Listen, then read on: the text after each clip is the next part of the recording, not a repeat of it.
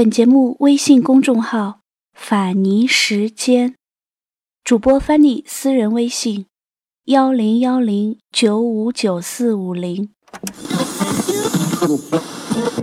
Hello，我是法尼，我在这个热闹的城市教书。淘宝路到了，不过我喜欢“云淡风轻”这个词。如果这个时候窗外有风，我就有了飞的理由。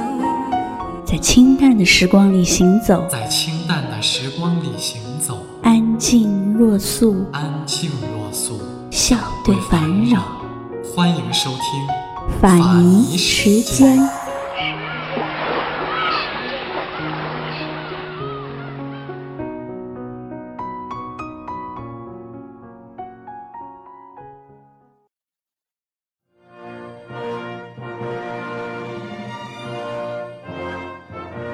胡兰成、张爱玲签订婚约，结为夫妇。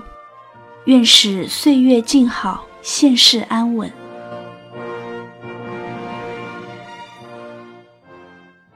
我以为我会哭，但是我没有，我只是怔怔望着你的脚步，给你我最后的祝福。这何尝不是一种领悟？让我把自己看清楚。虽然那无爱的痛苦，将日日夜夜在我灵魂最深处。我以为我会报复，但是我一九九五年九月八日，中国的农历中秋，中午十二时三十分。家住洛杉矶的建筑商人林世同的家里，电话响了起来。这通电话是张爱玲公寓的房东打来的。您是我唯一见过的认识张爱玲的人，所以我打电话给您。我想张爱玲已经去世了。林世同是张爱玲在美国最亲近的朋友，他也是她的遗嘱执行人。他赶到张爱玲公寓的时候，看到的情景是，张爱玲躺在房里唯一的一张靠墙的行军床上，身下垫着一床蓝灰色的毯子，头朝着门，脸向外，眼和嘴都闭着，只是出奇的瘦。保暖的日光灯在房东发现时还亮着。法医说，张爱玲死于心血管病。但是林世同认为，他在中国人的观念里是属于无疾而终。在死前，他好像已经知道时日不多了，清醒地整理了各种重要证件和信件，装进手提包，放在靠门的折叠桌上。早在三年前，张爱玲就给林世同寄过一封信，信里有一份遗书。并且请林世同做遗嘱执行人。张爱玲生前从来不请人去她的房间，林世同是唯一一个，也是最后一个有机会进入她房间的人。除了林世同、房东、警察和殡仪馆的人外，没有任何人看过她的遗容，更没有照过相。林世同按照他的嘱咐。把他的骨灰撒向了空旷无人的大海。自从1955年去了美国以后，张爱玲就隐居在洛杉矶的公寓里，对外界极其淡薄，不接电话，不开信箱，不见客人。她不做饭，也不上馆子，就只吃罐头和牛奶。不论白天黑夜，都开着电视和电灯。他既害怕黑暗和寂寞，又坚决地拒绝着城市的一切热闹。这就是晚年张爱玲的生活情景。最让我难过的是看到林世同的那段回忆。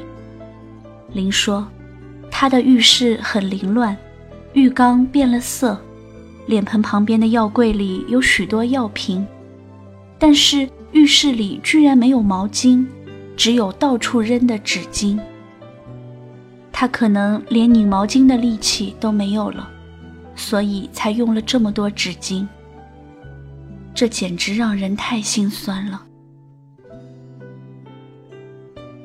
这个有过显赫的家世、流光溢彩的贵族出身的女人，少年成名，红极一时，却一生都过着颠沛流离、漂泊不定的生活。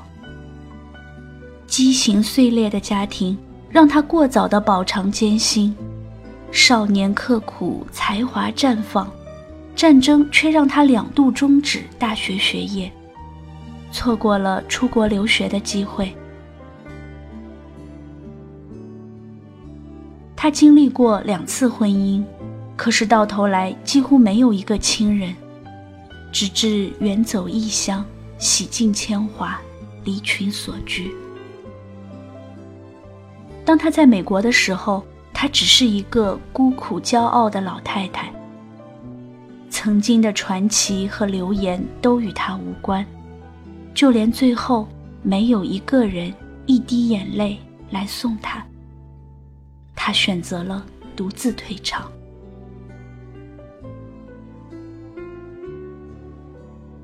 我在想，就在离世的那一天，穿着暗红色旗袍的张爱玲，整理完了信件，穿过地面上凌乱摆着的纸袋，靠在行军床上，看着灰扑扑的天花板，视线里紧闭的窗户透过来的光线中。尘埃飞舞，生命渐行渐远之间，他会想到什么呢？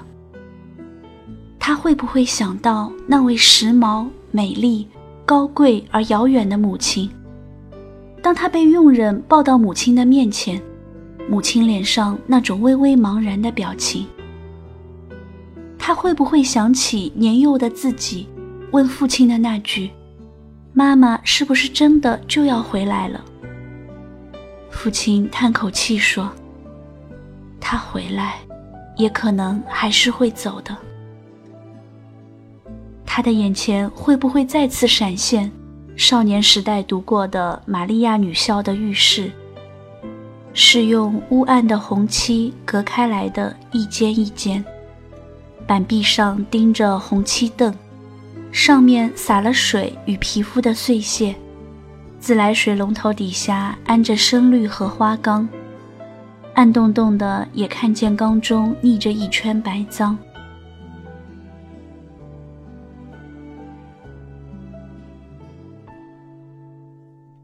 他会不会想起青春飞扬的时期，穿着自己亲手做出来的奇装异服，走在路上，行人瞠目结舌的样子？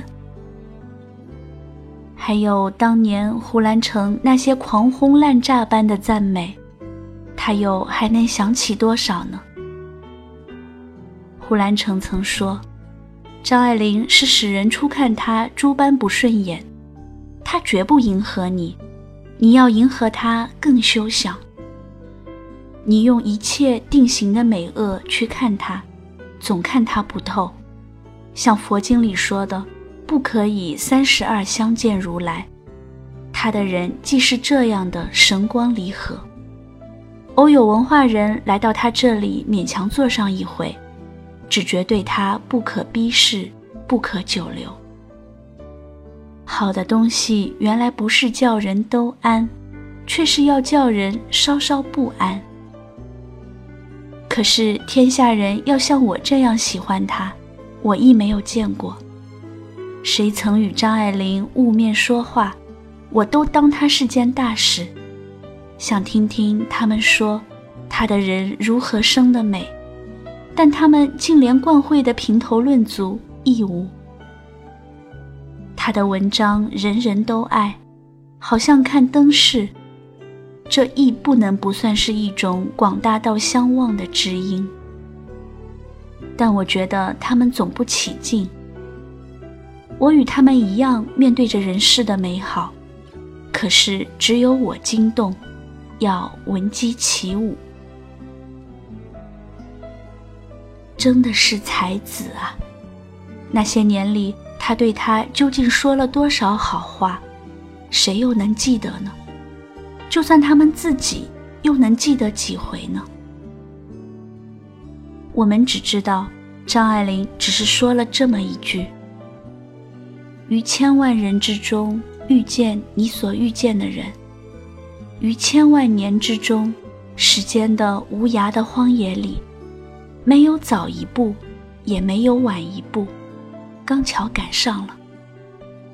那也没有别的话可说，唯有轻轻地问一声：‘哦，你也在这里吗？’”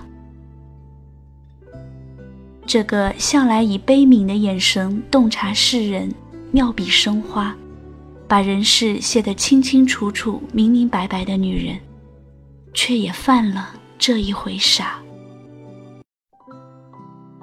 一九四四年十一月，新婚不过三个月，胡兰成就告别了他，来到武汉，接手《大楚报》，住在汉阳医院。并且认识了一位十七岁的小护士，他亲切地称她为小周。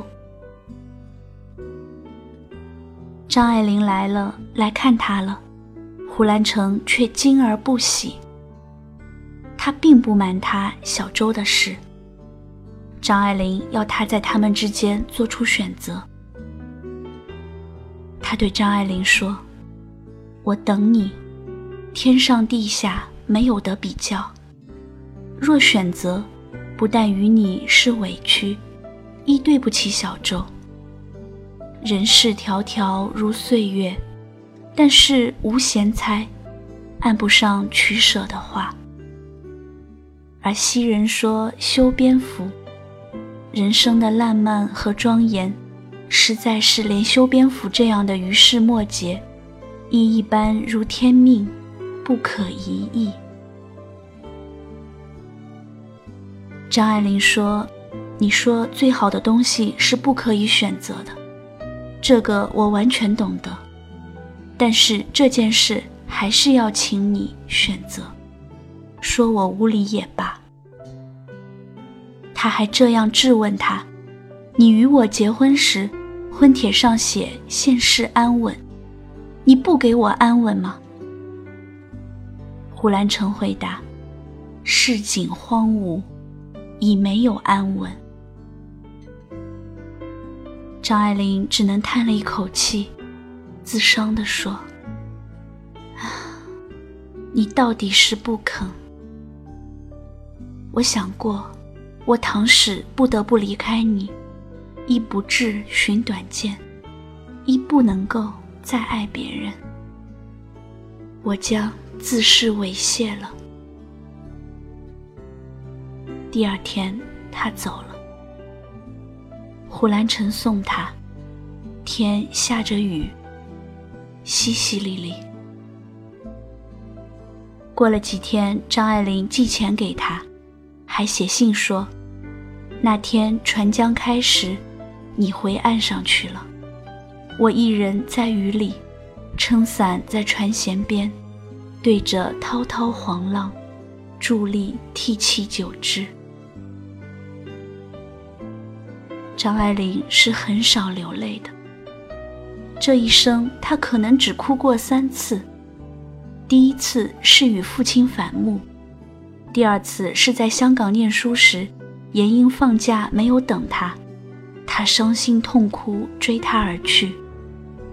再有就是这一次了，这是二人最后一次见面。很多个月后。胡兰成收到张爱玲的诀别信。我已经不喜欢你了，你是早已经不喜欢我的了。这次的决心是我经过一年半长时间考虑的。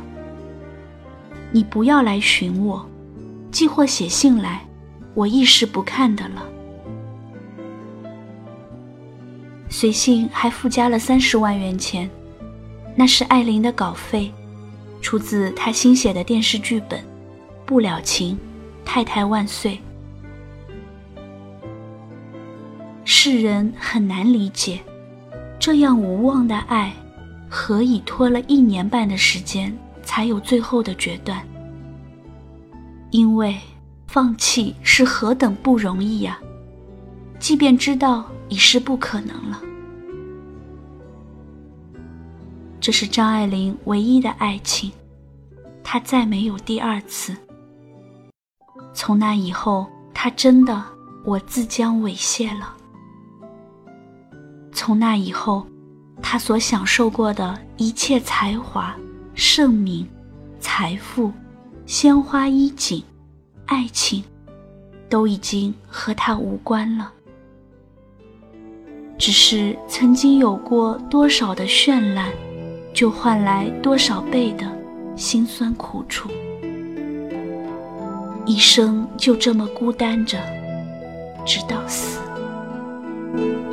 起初不经意的你，和少年不经事的我，红尘中的情缘，只因那生命匆匆不语的胶着，像是人世间的错，或前世流传的因果，众生的所有